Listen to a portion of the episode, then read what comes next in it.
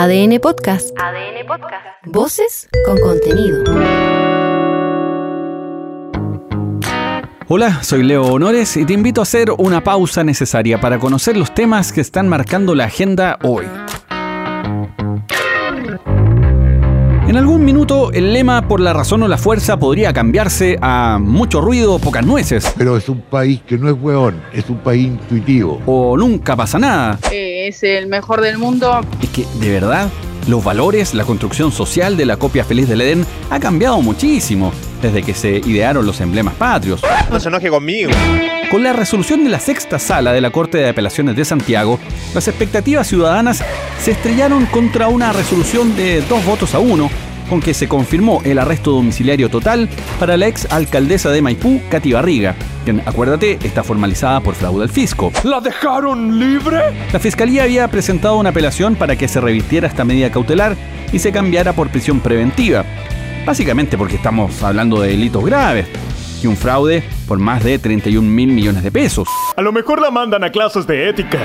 Además, el Ministerio Público denunció que apenas terminó la formalización de la imputada Barriga, había llamado testigos a contactarla, algo totalmente irregular dentro de un proceso como este. Lo sospeché desde un principio. Esta es la fiscal Constanza Encina. Bueno, por supuesto que no estamos conformes en el entendido que nosotros sí creemos que existe un déficit y que ha sido plenamente determinado por una auditoría de la Contraloría General de la República. Entonces sí, me, causa extrañeza de alguna forma que eh, se siga cuestionando una cosa como esa porque además existen otros diversos informes eh, de la municipalidad que entendemos que, bueno, podrían no ser objetivos, pero la Contraloría General de la República que establezca un déficit a nosotros nos, nos parece eh, extraño, pero sin embargo vamos a seguir investigando. La resolución fue tomada por el Tribunal de Alzada luego de escuchar los alegatos del Ministerio Público, los creyentes y la defensa de la ex alcaldesa de Maipú, donde se expusieron las razones para cambiar o mantener la medida cautelar de arresto domiciliario total y arraigo nacional que pesaba sobre Cati Barriga por resolución del noveno juzgado de garantía. Para la fiscalía fue una derrota, para la defensa un triunfo. Y es que claro, tener arresto domiciliario en una parcela con piscina con este calor es soñado. ¿Cuánto hay que robar para ir en cana? No es cuánto se roba, es quién lo roba. Ya, weón. Mañana me hago político. Este es el abogado defensor Cristóbal Bonasic respondiendo por los llamados de su defendida totalmente descartado, ¿ya? Eh, no existe ningún antecedente que da cuenta de eso, simplemente una especulación. No mostraron ninguna declaración que da una llamada de Cati Barriga, porque esto existió una llamada grupal hecho por una persona que se desconoce, entre las cuales el grupo está la señora Cati Barriga, que a ella la llamaron, ella no contestó ni saben que la hizo. Por lo tanto, si hubiera sido algo tan grave, imagino que el Ministerio Público lo ha podido investigar. La resolución judicial dejó abierta una vez más la discusión sobre si existe o no una aplicación desigual de medidas cautelares en proporción al poder, figuración, patrimonio, en fin, lo que sea. Al menos da para preguntárselo, aunque suena un poco puntudo decirlo, pero de verdad que tengo las dudas de si yo como ciudadano común o tú, si te mandaras un numerito millonario, apostaría que terminamos tras la reja, y no precisamente saliendo de la estación Las Rejas del metro para tomar un bus a la costa. No lo creo sino que todo lo contrario. Mira, ahora te pueden llevar preso por no citar bien en APA. Este es el alcalde de Maipú, Tomás Bodanovich. Evidentemente, yo creo que se mantiene una, una sentencia que a ojos de muchos pareciera no ser justa, pareciera mostrar tratos distintos entre unas personas. A ojos de usted no es justa. No, pero Evidentemente, yo creo que se reitera una, una, decisión que no es justa, pero yo creo que nosotros es importante, ya lo dijimos al inicio, eh, lo que se está haciendo acá no es una persecución política, esto no es que estamos persiguiendo a la derecha, no estamos persiguiendo a la UDI, estamos persiguiendo delitos graves que se cometieron en un municipio, que le afectaron la vida a mucha gente. Así las cosas, esta investigación va a seguir desarrollándose por varias semanas más. Y en cuanto a las coreografías, los TikTok y todo eso, que ha caracterizado a Katy Barriga, bueno, tendrá que seguir haciéndolo sola. Pero cómodamente, en su casa de veraneo. ¿Por qué? ¿Por qué? ¿Por qué? ¿Por qué? ¿Por qué? ¿Por qué? ¿Por qué? ¿Por qué? ¿Por qué? ¿Por qué? ¿Por qué? ¿Por qué? ¿Por qué? Decidir dónde construir es clave. Si no, veamos lo que ha pasado con parcelas, casas, incluso edificios que estaban en zonas inundables sobre terrenos blandos o incluso en roqueríos frente al mar, pero a una altura en que con cada marejada el agua ingresaba hasta el tercer piso. No. Esta es una postulación seria al premio Pritzker, el denominado Nobel de Arquitectura. ¡Y se lo ganó! Nuestro representante de Chile al mundo es el Hotel Punta Piqueros, que está en el borde costero de Concón y que deberá ser demolido. Esto porque no tenía permiso municipal y bueno, porque también con las marejadas queda todo mojado. Algo que seguro no le habría gustado mucho a los pasajeros, salvo que estuvieran buscando una experiencia inmersiva marina en primera persona, algo táctil, olfativo, visual, a otro nivel. Bueno, hoy día nada más que disfrutar del fenómeno. Este es el alcalde de Concón, Freddy Ramírez. Es una historia muy larga, una historia de más de 12 años ya, y efectivamente acá el municipio de Concón ah, estableció también una serie de situaciones que permitieron que llegáramos también a lo que hoy día ocurre. Nosotros como municipalidad, eh, de manera interna también hemos tomado las medidas que corresponden estudiando las medidas anteriores de la, anterior administración y hoy día efectivamente esto es una cadena de errores donde hay responsabilidades compartidas también. La responsabilidad mayor la tiene la inmobiliaria que tendrá que hacerse eh, responsable. Es una señal potente que ante la falta de permisos se decida demoler la construcción. No se puede dejar pasar. De acuerdo, pero digamos que levantar un hotel no es algo que se haga en unos minutos o días, tarda meses. Y ahí, en esos meses, la fiscalización debió operar, detener las obras, si es que no había permiso. Es que esta gente tiene que vender. Desde la Cámara Chilena de la Construcción, recitaron el mantra de que esto demuestra la falta de certeza jurídica, que comprueba las dificultades además para invertir.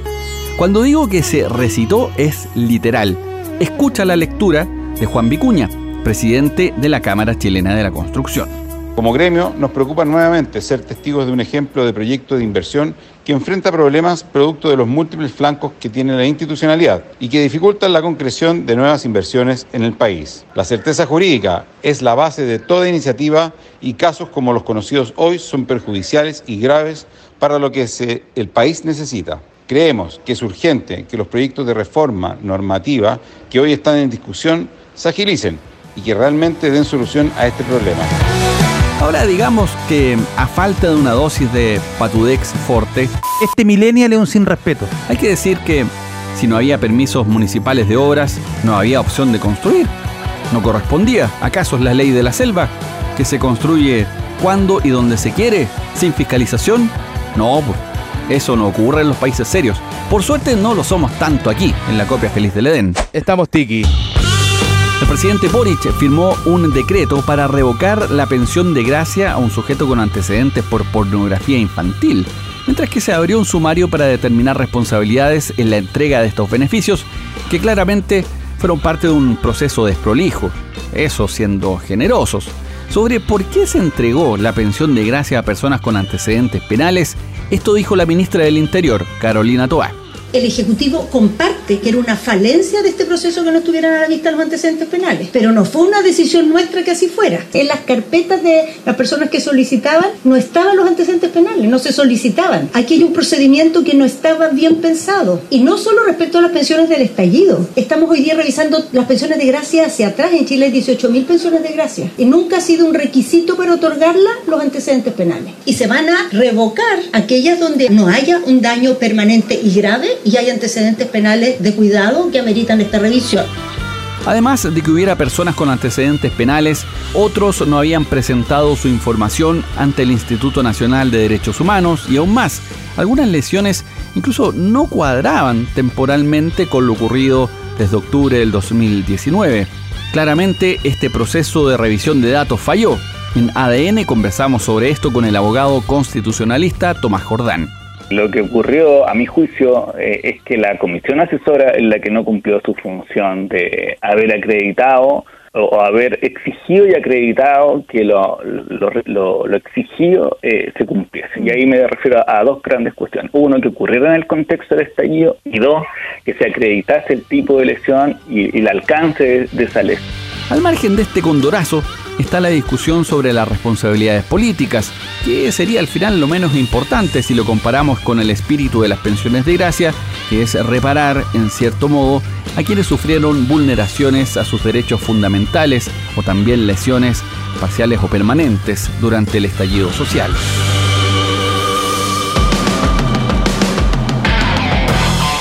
La semana terminó con una reforma previsional sin corazón. Chiste repetido ya.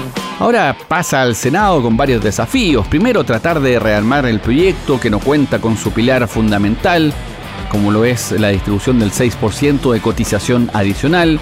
Y por otro lado, desafío del gobierno, convencer a la oposición de apoyar con sus votos la tramitación de esta iniciativa.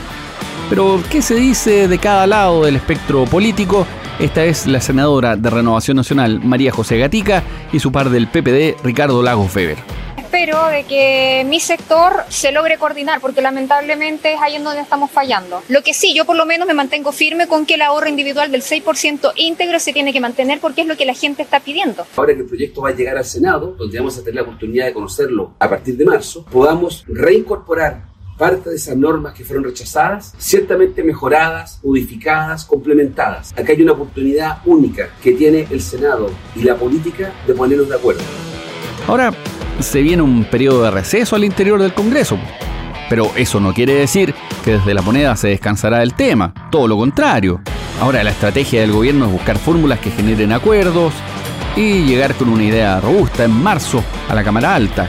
Eso si es que las altas temperaturas antes no dicen lo contrario. Vuelvo a trabajar en marzo.